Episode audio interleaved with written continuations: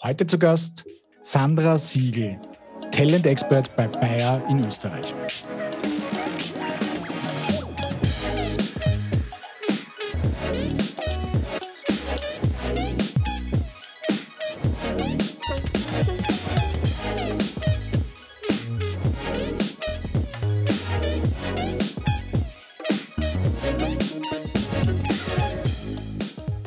Ja, sehr spannend, was uns Sandra Siegel von Bayer heute erzählt hat, ähm, welche große Rolle Onboarding in ihrem Job jeden Tag spielt, ähm, wie sie damit umgehen, äh, mit agilen Teams, agilen Arbeitsweisen, ähm, wie Recruiting aussieht bei Ihnen, nämlich sehr stark nach innen getrieben und in ihrer Rolle als Talent-Expert, die sie uns noch ein bisschen im Detail erklärt, was das bedeutet bei Bayern Österreich, auf mit welchen unterschiedlichen Tätigkeiten sie da jeden Tag konfrontiert ist.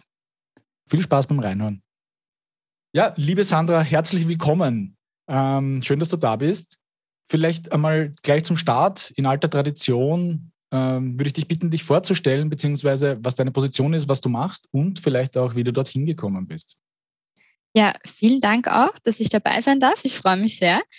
Ähm, mein Name ist Sandra Siegel. Ich arbeite bei Bayer in Österreich in der HR-Abteilung und bin dort fürs Talentmanagement zuständig und aber unter anderem auch für, bei uns heißt es Sustainability, Safety, Healthy und Environment. Ja, das ist so ähm, SSHE quasi abgekürzt und ist alles, was so mit Mitarbeiter-Wellbeing zu tun hat. Und ich bin jetzt ungefähr viereinhalb Jahre schon bei Bayer das ist ein bisschen ein Quereinstieg auch ins Personalmanagement gewesen, weil ich habe vorher eigentlich ganz lang Wirtschaftsrecht studiert, habe auch in einer Wirtschaftsrechtskanzlei gearbeitet. Und als ich dann, ähm, ja, kurz bevor ich mein Kind bekommen habe, 2015, war irgendwie klar, ja, mit Juristerei wird's nichts, das möchte ich nicht unbedingt machen, wenn man das schon so lange in der Kanzlei ist, aber Personalmanagement ist es. Und war nach der Karenz kurz in der Kanzlei im Personalmanagement, bis ich dem Ruf von Bayer dann gefolgt bin. Sehr schön, sehr schön. Also bist du quasi so die, die Feel-Good-Managerin bei Bayern Österreich, wenn man so möchte, oder? Es ist so ein beliebter Titel, aber wir sind ja global und deswegen haben, ist er noch nicht bei uns gelangt, sage ich jetzt einmal. Und ähm, deswegen, man kann sagen, ja, es ist ja. nicht der offizielle Titel, aber sagen wir es mal so. Es klingt auf jeden Fall nach einem sehr breiten Feld, ähm, in dem du da tätig bist. Vielleicht gehen wir dir mal sukzessive durch. Ja, ähm, vielleicht beginnen wir gleich einmal bei dem, was ich als erstes so wahrgenommen habe, dieses Talentmanagement. Was bedeutet das bei einem Konzern wie, wie Bayer? Gibt es wahrscheinlich nicht nur in Österreich, sondern es gibt es wahrscheinlich auch bei der Mutter in Deutschland. Ähm, wie, wie schaut das da aus? Was kann man sich darunter vorstellen? Genau, also Talentmanagement gibt es natürlich in jedem Land und ich bin auch tatsächlich nicht nur für Österreich zuständig, sondern für die ganze Südosteuropa-Region. Ähm, das sind äh, Kroatien, Slowenien, Serbien sind auch dabei. Und natürlich ist es äh, einem Unternehmen, das wie Bayer wirklich viel Geld auch investiert in die Entwicklung der Leute, auch sehr daran gehalten, ähm, sehr daran interessiert, die auch einfach zu halten. Und Talent Development heißt eben, wir entwickeln nicht nur die Leute, was Fähigkeiten betrifft und helfen ihnen so in der persönlichen und fachlichen Entwicklung, sondern schauen natürlich auch, dass wir sie dann auf die richtigen Positionen setzen.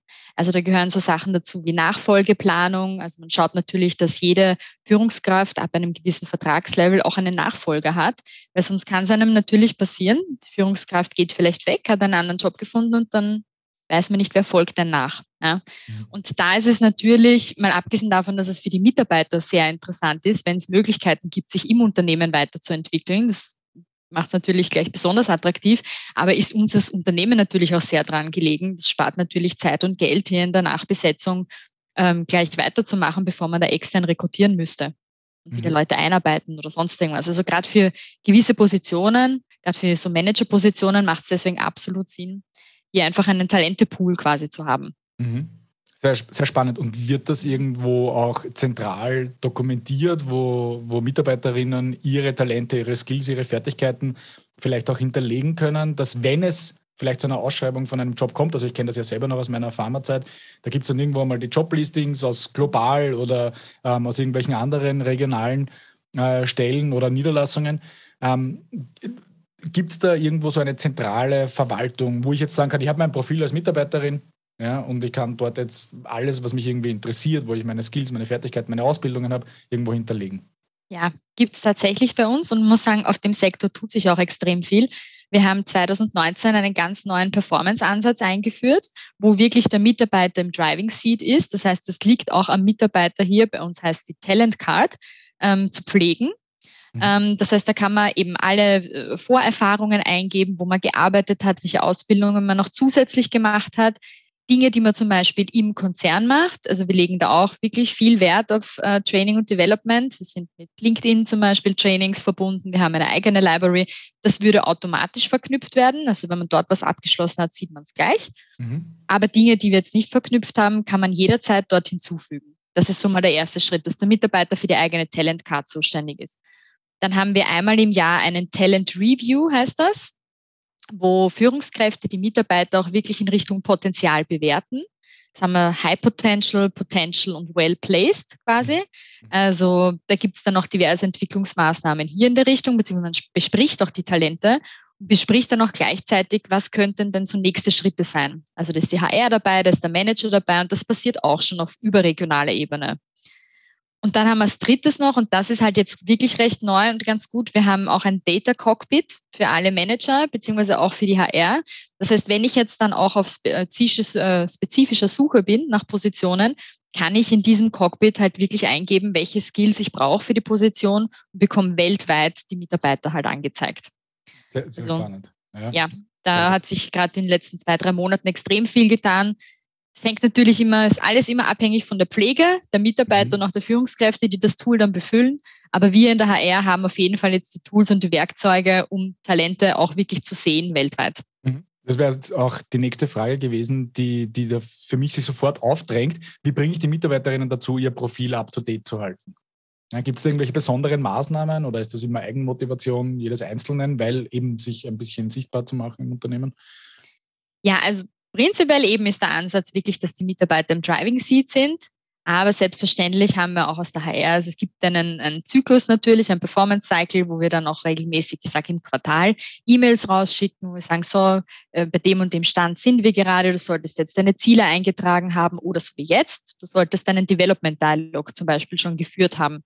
Mhm. Und wenn das der Mitarbeiter jetzt wirklich nicht macht, weil er auch nicht dazu gekommen ist oder einfach das Business so viel ist, dass man vergisst, dann sind die Führungskräfte natürlich hier an der Reihe und ermutigt, dass sie die Mitarbeiter auch noch einmal ein bisschen dran erinnern, dass man sich doch zusammensetzt, weil das ist ein, ein essentieller Punkt, hier drüber zu sprechen. Was sind die Ideen des Mitarbeiters? Wie fühlt er sich? Fühlt er sich wohl in der Rolle? Hat er Ideen, noch irgendwie weiterzugehen in den nächsten Jahren? Möchte er sich weiterentwickeln? Also wir tun hier wirklich viel, damit es keinen Stillstand gibt. Kommen da vielleicht noch einmal zum, zum internen Prozessen, zu den internen Tools und Systemen und, und Aktivitäten zurück. Talent Relations haben wir zumindest gelernt in, der, in, äh, in unseren bisherigen Episoden, in unseren Gesprächen äh, mit, mit, mit Leuten wie Jan Pichler von MyVita und, und diversen anderen. Talent Relations beginnt ja oft schon im Recruiting-Prozess. Jetzt habe ich mich ein bisschen schlau gemacht. Ihr habt ja momentan gut für euch. Ja, jetzt nicht wahnsinnig viele offene Stellen, ja, die ihr besetzen müsst. Aber wenn ihr jetzt so in diesem normalen ähm, Recruiting-Prozess nach extern drinnen seid, gibt es da Tätigkeiten oder Aktivitäten, wie ihr mit Bewerberinnen, auch wenn es dann vielleicht jetzt nicht zu einer äh, Anstellung oder zu einer Zusammenarbeit kommt, dass ihr mit denen in Kontakt bleibt? Gibt es da irgendwas in der Art bei euch auch? Das gibt's. Ähm, wir sind tatsächlich IT-technisch wirklich gut selbst aufgestellt. Ich kenne das von MyVita auch. Also wir haben auch tatsächlich überlegt, äh, hier mitzuarbeiten, bevor wir aber gehört haben, dass es global eigentlich schon so ein Tool gibt. Das heißt, das haben wir auch bei uns implementiert. Da muss ich nur sagen, dass hier wirklich gerade die Kollegen, die mehr Recruitings laufen haben, das ist schon gesagt, bei uns ist es tatsächlich nicht so viel in Österreich, die arbeiten da auch viel damit. Also das ist genauso ein Bewerbertool, da bleibt man in Kontakt ähm, da schickt man regelmäßig, fragt man natürlich DSGVO-technisch, ob man weiterhin die Daten behalten darf. Ähm, und, und versucht da auch immer wieder irgendwelche Veranstaltungen zu machen. Das war jetzt mit Corona natürlich ein bisschen schwieriger, aber es geht auch virtuell. Ich muss nur sagen, in Österreich oder primär liegt der Fokus wirklich auf einer internen Entwicklung und internen Nachbesetzung. Das liegt daran, eben deswegen haben wir so wenig Recruitings. Nicht, weil unsere Stellen nicht irgendwie sich verändern würden oder frei werden würden, aber wir versuchen das wirklich so gut wie möglich intern abzudecken, um halt diese Versprechung, dass man hier im Konzern weiterkommt und hier sich weiterentwickeln kann, auch einfach Folge zu leisten. Sehr gut. Das heißt, wir sind jetzt wieder im, im Internen. Ähm, das ist ja auch ein sehr spannender Punkt, äh, den, den wir im, in der Vorbereitung irgendwo ein bisschen entdeckt haben, äh, gemeinsam. Das Thema Onboarding, ja, wo wir immer wieder sagen, da geht ja sehr viel verloren. Ja. Neue Mitarbeiterinnen kommen gerade in einen großen Konzern, ja, werden jetzt nicht an die Hand genommen ähm, und dann vergehen einmal Tage, Wochen, Wochen, vielleicht sogar Monate, äh, bis da ein richtiges Onboarding äh, stattgefunden hat, beziehungsweise dass sich eine Mitarbeiterin wohlfühlt im Unternehmen. Was, was habt ihr da für Aktivitäten, äh, Systeme, äh, oder, oder irgendwie Prozesse auch im Hintergrund laufen, ähm, dass das eben nicht passiert und dass ein anständiges Onboarding stattfindet. Ja, also auch hier, also Onboarding ist auch wirklich gerade mein größtes Thema, mit dem ich mich sehr viel beschäftige, weil wir halt auch bemerkt haben, dass jetzt gerade in der Corona-Zeit, und dazu muss man sagen, dass Bayer ganz stark ähm, im Homeoffice arbeitet, gewünscht von den Mitarbeitern. Also wir haben hier extrem viel Freiheit gegeben, dass die nutzen die Mitarbeiter auch und arbeiten viel zu Hause. Als Nachteil haben wir aber eben bemerkt, dass diese Informationsweitergabe, wo man vielleicht schnell mal einen Kollegen gefragt hat, der neben einem sitzt, oder man hat es einfach mitbekommen, weil sich zwei, drei Kollegen unterhalten haben, ähm, absolut verloren gegangen ist. Mhm. Also man kennt nicht mehr alle Systeme, man weiß eigentlich gar nicht genau, was sind jetzt so die Internetseiten, wo man Informationen findet, was gibt es denn, was gibt es nicht. Und aus dem heraus haben wir versucht, eine Onboarding-Journey zu kreieren. Ähm, und weil wir auch auf unseren eigenen Workload achten müssen, gleich automatisiert wo wir uns so mit den wichtigsten Bereichen, also mit der Communications-Abteilung, mit der IT-Abteilung abgesprochen haben und das in einer Journey zusammengepackt haben, was unserer Meinung nach wichtig ist in den ersten Wochen. Wir haben es wirklich auf äh, sieben Wochen gegliedert, ähm, was man da wissen muss. Und das heißt, wir stellen somit mal sicher, dass der Neuantritt die Informationen bekommt, die er halt wirklich braucht. Jetzt könnte man sagen, okay, es ist recht unpersönlich, weil früher hat man vielleicht noch mehr miteinander gesprochen. Wir sehen das aber eher so, dass wir dann einfach die Zeit haben, um uns mit den Neueintritten dann halt wirklich auf persönlicher Ebene zu beschäftigen. Mhm. Was heißt, wir führen jetzt zum Beispiel gerade ein quartalsmäßig ein Frühstück, im Optimalfall natürlich face-to-face, -face, mit unserem Geschäftsführer in Österreich und mit dem Head of HR. Mhm. Damit man da wirklich auch gleich mal kennenlernt, ähm, ein, ein persönliches Bild bekommt, damit man dort auch gleich Fragen stellen kann und damit man sich halt eben gut aufgenommen fühlt. Also das ist ja, auf der Seite gerade was, wo wir sagen, auf der einen Seite, wir müssen effizienter werden, wir müssen sicherstellen, dass alle Informationen dort sind, wo sie hinkönnen. Aber im Hinblick darauf, dass der Workload bei allen einfach immer höher wird und immer mehr wird, können wir nicht jetzt allen Abteilungen irgendwelche virtuellen Sessions irgendwie für alle Neueintritte einstellen. Das funktioniert halt in der Praxis de facto nicht. Ja. Das heißt, ihr habt dann, du hast es eh schon erwähnt, ja, ihr habt ja direkte Schnittstellen auch zu, weiß nicht, LinkedIn, irgendwelche wahrscheinlich äh, internen Onboarding-Programme, Videos, Kurse und so weiter, wo er dann wahrscheinlich auch die Leute mal gleich reinpackt, ja, um mal so das erste quasi automatisiert äh, über die Bühne zu bringen. Genau. Man ja. lernt, natürlich in den E-Mails sieht man dann auch, wer sind die persönlichen Ansprechpartner für die Themen. Da ist auch ein Foto mhm. von der Person dabei.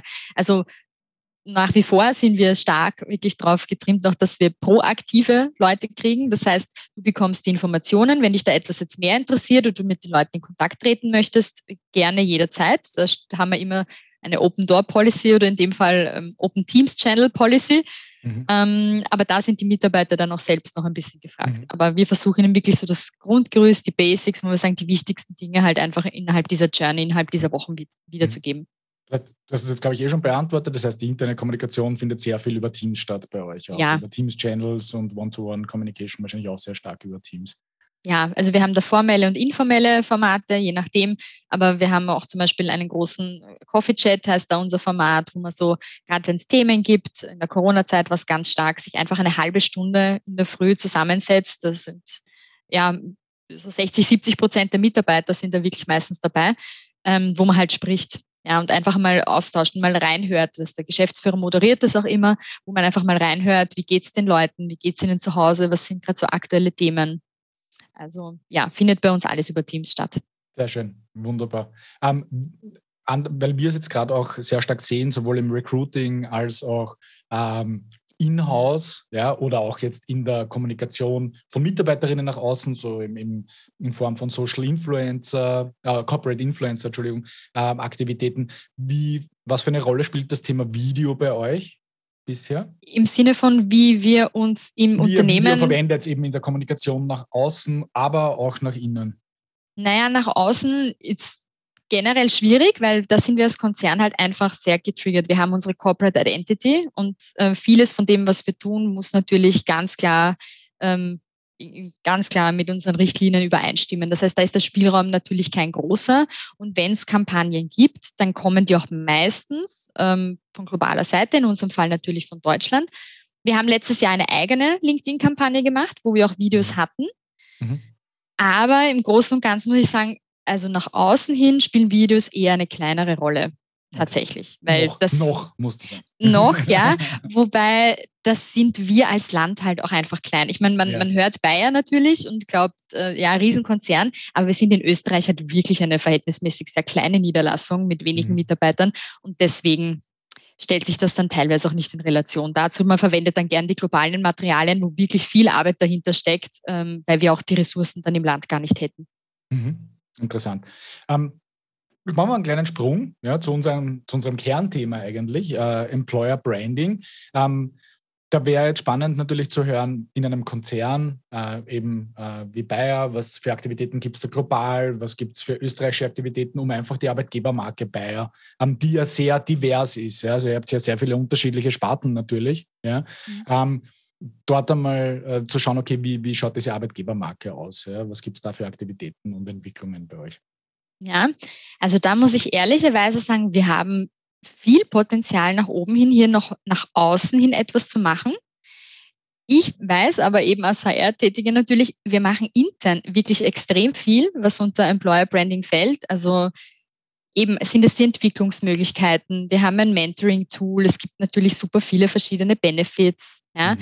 Das sind aber tatsächlich alles Dinge, die wir nicht von vornherein nach außen tragen, um uns hier quasi auf irgendwelchen Plattformen als äh, toller Arbeitgeber zu positionieren, sondern muss man sagen, das sind wirklich als Dinge, die man eher im Recruiting erfährt oder wenn man denn dann schon bei uns ist. Mhm. Gar nicht irgendwie beabsichtigt, also steckt jetzt keine Strategie dahinter. Deshalb sage ich, also da ist auf jeden Fall noch nach, wirklich Raum nach oben, um uns dahin nach außen hin auch anders zu präsentieren. Deshalb würde ich sagen, auch nach außen hin sind es eher die globalen Kampagnen, die wir dann benutzen. Also wir haben hier natürlich auch eigene Abteilungen. Ich bin auch Teil des globalen Employer Branding Teams, also das liegt auch bei mir. Und da gibt's halt ganz viel. Also auch hier ähm, allein natürlich, wie unsere Inserate gestaltet werden, ja, allein der Prozess eben dahinter, wie man dann mit Bewerbungen umgeht, was man reinschreibt ins Inserat, wie wir uns da gerade positionieren. Wir sind natürlich auch, wir schauen immer schon, aber jetzt natürlich auch machen wir es auch nach außen deutlicher auf Diversität. Also für uns ist es wirklich, wir besetzen Stellen, nicht wir suchen Personen für die Stellen, sondern die Person mit der richtigen Fähigkeit, die hier geeignet ist, soll dazukommen. Also da gibt es auch ein paar Konzepte im Hintergrund, die wir noch mehr versuchen umzusetzen in die Richtung, weil man mit Pharma vielleicht auch nicht unbedingt Diversität verbindet. Ja, haben wir auch ein bisschen bemerkt. Ähm, oder haben wir einfach bemerkt, machen jetzt nicht für alle Pharmafirmen gleich sein. Ähm, ja, deswegen intern würde ich sagen, machen wir schon sehr viel und extern Room for Improvement. Sehr schön, sehr schön. Wunderbar. Ähm, du hast noch ein Thema ähm, mitgebracht, über das ich mit dir noch sprechen wollte, nämlich das Thema Agile Working. Also das war jetzt ein Begriff, den du in, der, in unserem Vorgespräch äh, ins Spiel gebracht hast. Was, was kann man sich darunter vorstellen oder was stellt ihr euch darunter vor? Ja, Agile Working ist, oder die New Ways of Working, ich glaube, das ist ein bisschen noch mittlerweile schon so ein Buzzword. Was es für uns bedeutet, ist halt, wir haben sehr, sehr lange sehr traditionell gearbeitet. Damit meine ich viele, sehr prozesslastig. Bei uns sind das so Magos quasi, in denen das niedergeschrieben ist. Viele Approvals, viele, viele Führungsebenen etabliert, bevor man etwas machen konnte. Das hatten wir im kleinen Land in Österreich schon immer etwas leichter, weil wir dann doch ein bisschen losgelöster sind vom Mutterkonzern und da ein paar Dinge mehr tun können aber ist in den Köpfen der Leuten auch noch ein bisschen anders verankert gewesen. Ja. Und wir versuchen da jetzt schon, die Agile Principles auch anzuwenden. Also ob es jetzt ist, zum Beispiel die Feedback-Kultur ähm, zu fördern, wirklich zu schauen, weil wir haben bemerkt, Feedback wird noch nicht als wirklich positiv immer angesehen. Ja. Das ist, weiß ich nicht, ob es bei uns in der Firma ist oder ob es vielleicht äh, auch in Österreich liegt, aber ganz oft haben wir halt bemerkt, dass es wirklich ui, wenn mir jemand Feedback gibt, habe, dann, dann habe ich was nicht gut gemacht, frage ich lieber nicht oder so. Ja. Also da versuchen wir gerade hier auch mit Trainings das einfach zu fördern und einfach zu schauen, nein, also Feedback ist was Gutes, nur durch Feedback kannst du dich auch verändern, nur dadurch kannst du daraus lernen. Mhm. Dann auch bei den agilen Arbeitsweisen, also ich glaube, viele sind, ja, die arbeiten ihr Daily Business weg. Die haben extrem viel natürlich am Tisch, mit denen sie zu, also dass sie zu handeln haben, viel Workload.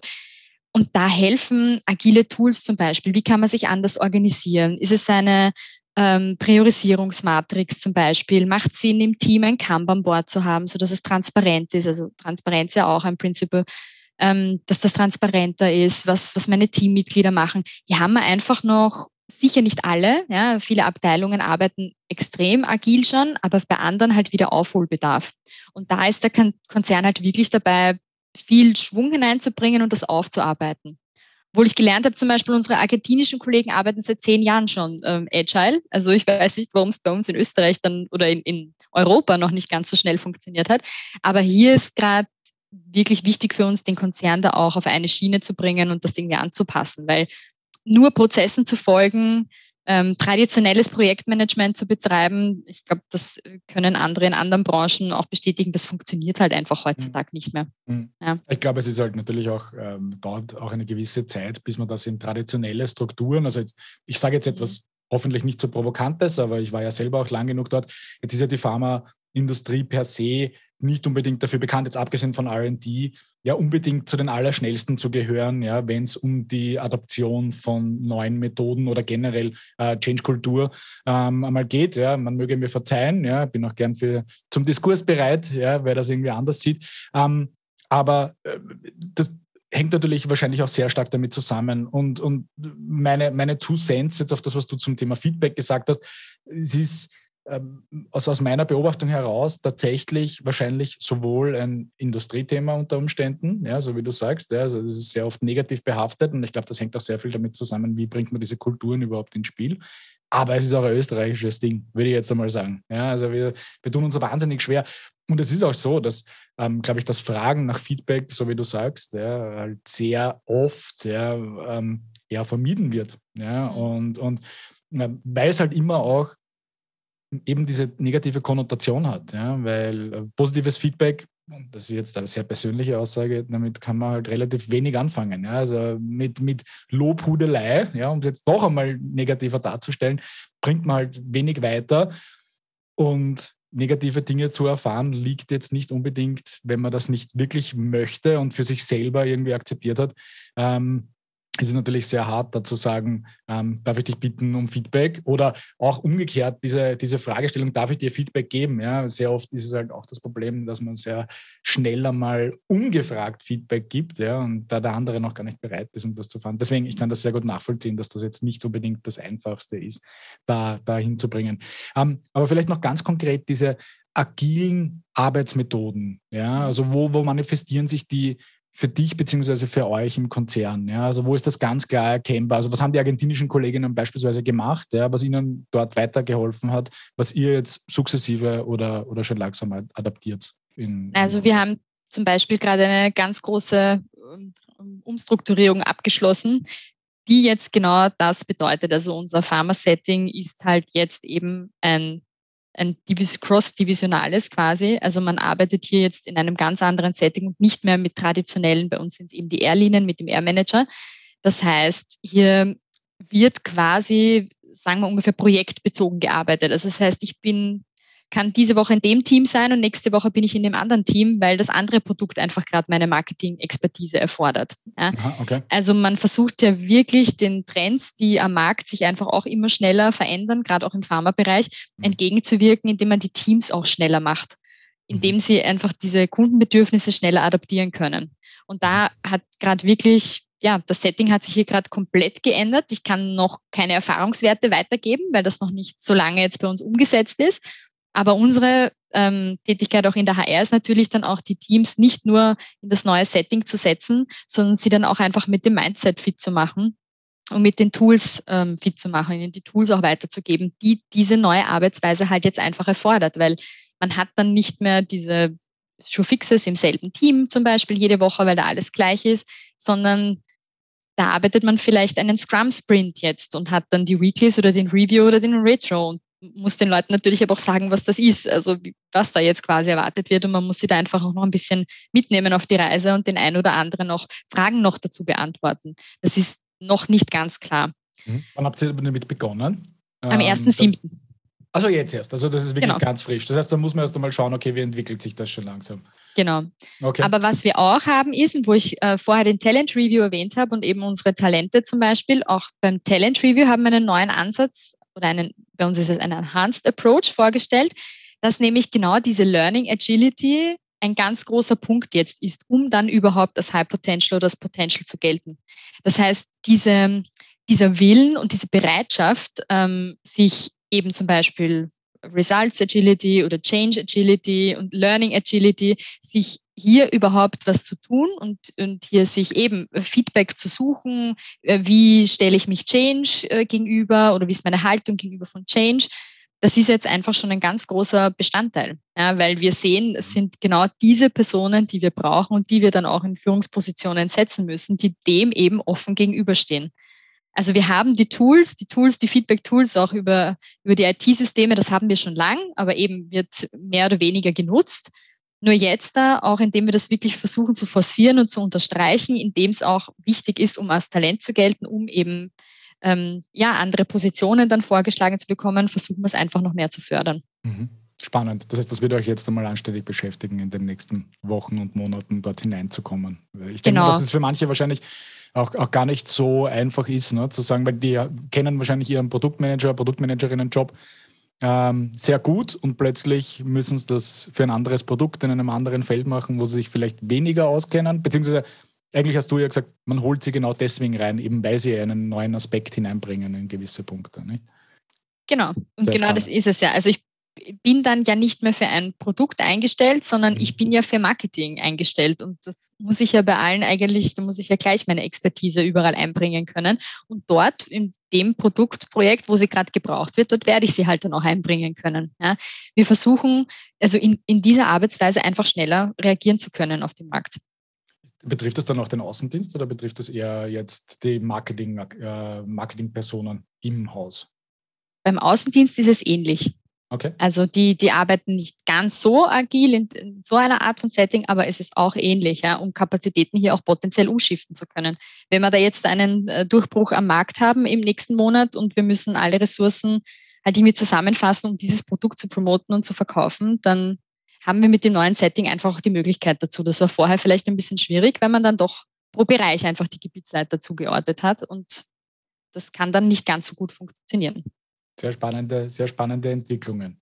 Ähm, was, was mich zum, zum nächsten Punkt bringt, ähm, so ein bisschen Ausblick ähm, auf, auf Vision, das was auch jetzt deine Rolle, deine Aktivitäten, deine, deine Tätigkeiten betrifft. Ja. Ähm, wo, was, was, erwartet, was erwartet dich ja, oder was erwartest du ja, im Hinblick auf diesen Entwicklungen im, im Unternehmen? Ja, langweilig wird er ja offensichtlich nicht, aber was, was gibt es für Aktivitäten, ähm, die jetzt auf dich zukommen?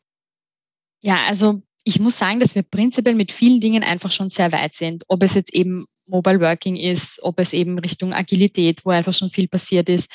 Das heißt, die Dinge, die mich jetzt derzeit beschäftigen, sind wirklich HR-interne Dinge und Prozesse. Mhm. Also, weil das Unternehmen ist jetzt mal mit, sage ich, Strategie und Konzept versorgt, das äh, umgesetzt werden muss, das ja auch eben von globaler Seite auch gekommen ist, um das Ganze auszurollen. Aber ich habe auch bemerkt, dass man auch bei den eigenen Prozessen einfach noch wirklich viel Spielraum hat, um effizienter zu werden. Das war auch schon so seit Beginn an ein bisschen meine Aufgabe. Das heißt, ich habe die letzten eineinhalb bis zwei Jahre damit verbracht, viel zu digitalisieren was mhm. vorher einfach noch nicht digital war. Und jetzt sind wir im nächsten Schritt, nämlich im Automatisieren. Also derzeit ist es halt eben der, äh, der Onboarding-Prozess, diesen halt komplett zu automatisieren. Damit sind wir jetzt auch schon recht fertig. Und man glaubt gar nicht, wie viel Aufwand das für eine Kollegin sein kann, so ein Onboarding zu betreiben, ähm, weil es für jede Person irgendwie quasi gemacht werden muss, die eintritt. Also das ist wirklich sehr umfangreich. Dann da, ist, da gibt es einfach extrem viel Spielraum noch, ob das jetzt auch zum Beispiel ähm, eine Kollegin ist, die dann in Karenz oder Mutterschutz geht. Auch da ist, haben wir einen sehr langwierigen Prozess, den kann man noch automatisieren. Ob das jetzt Austritte auch zum Beispiel sind. Also wirklich so Standardprozesse, wo man auch sagen kann, die hat eigentlich jede Firma und das ist immer dasselbe. Es, es läuft minimal vielleicht ein bisschen anders ab mit kleinen Abweichungen, aber sonst ist das immer gleich, aber ein immenser Aufwand, weil man es für jede Person einfach einzeln machen muss. Und das muss dann immer einer in einer Excel-Liste im Optimalfall schon, ansonsten halt irgendwie auf Papier mit, mit selber To-Do-Lists irgendwie tracken. Da bin ich gerade dabei, das in die Systeme reinzubringen und da halt wirklich Zeit zu sparen. um, und muss ich auch gleich sagen, nicht um Leute einzusparen, das ist nie unser Ziel und nicht in dem Fall, sondern um die Kapazität frei zu haben für eben wieder wichtigere Dinge. Man kann sich einfach wieder dann persönlicheren Dingen widmen. Man kann anders mit den Leuten dann wieder in Austausch treten oder man könnte dann Projekte machen, für die sonst nie Zeit gewesen wäre, auch für solche Operations-Kollegen. Sehr, sehr spannend, sehr, sehr spannend. Wir werden die Journey weiter beobachten, hoffentlich auch nach außen hin was sehen von dem. Ja, also das wäre jetzt auch noch, wir werden uns das anschauen, ob sie das auch nach außen kommuniziert, ja, so im Sinne eines einer kompletten Employer Branding Strategie. Liebe Sandra, vielen lieben Dank für alle deine Einblicke. Ja, ähm, und einen schönen Sommer bis dahin noch und hoffentlich sehr viel Erfolg mit euren neuen Umsetzungen, die ihr im Unternehmen macht. Vielen lieben Dank. Dankeschön, hat mich sehr gefreut und wünsche dir ebenfalls einen schönen Sommer. Dankeschön, alles Liebe. Das war der Talent for Glory Podcast. Und welche Story erzählst du?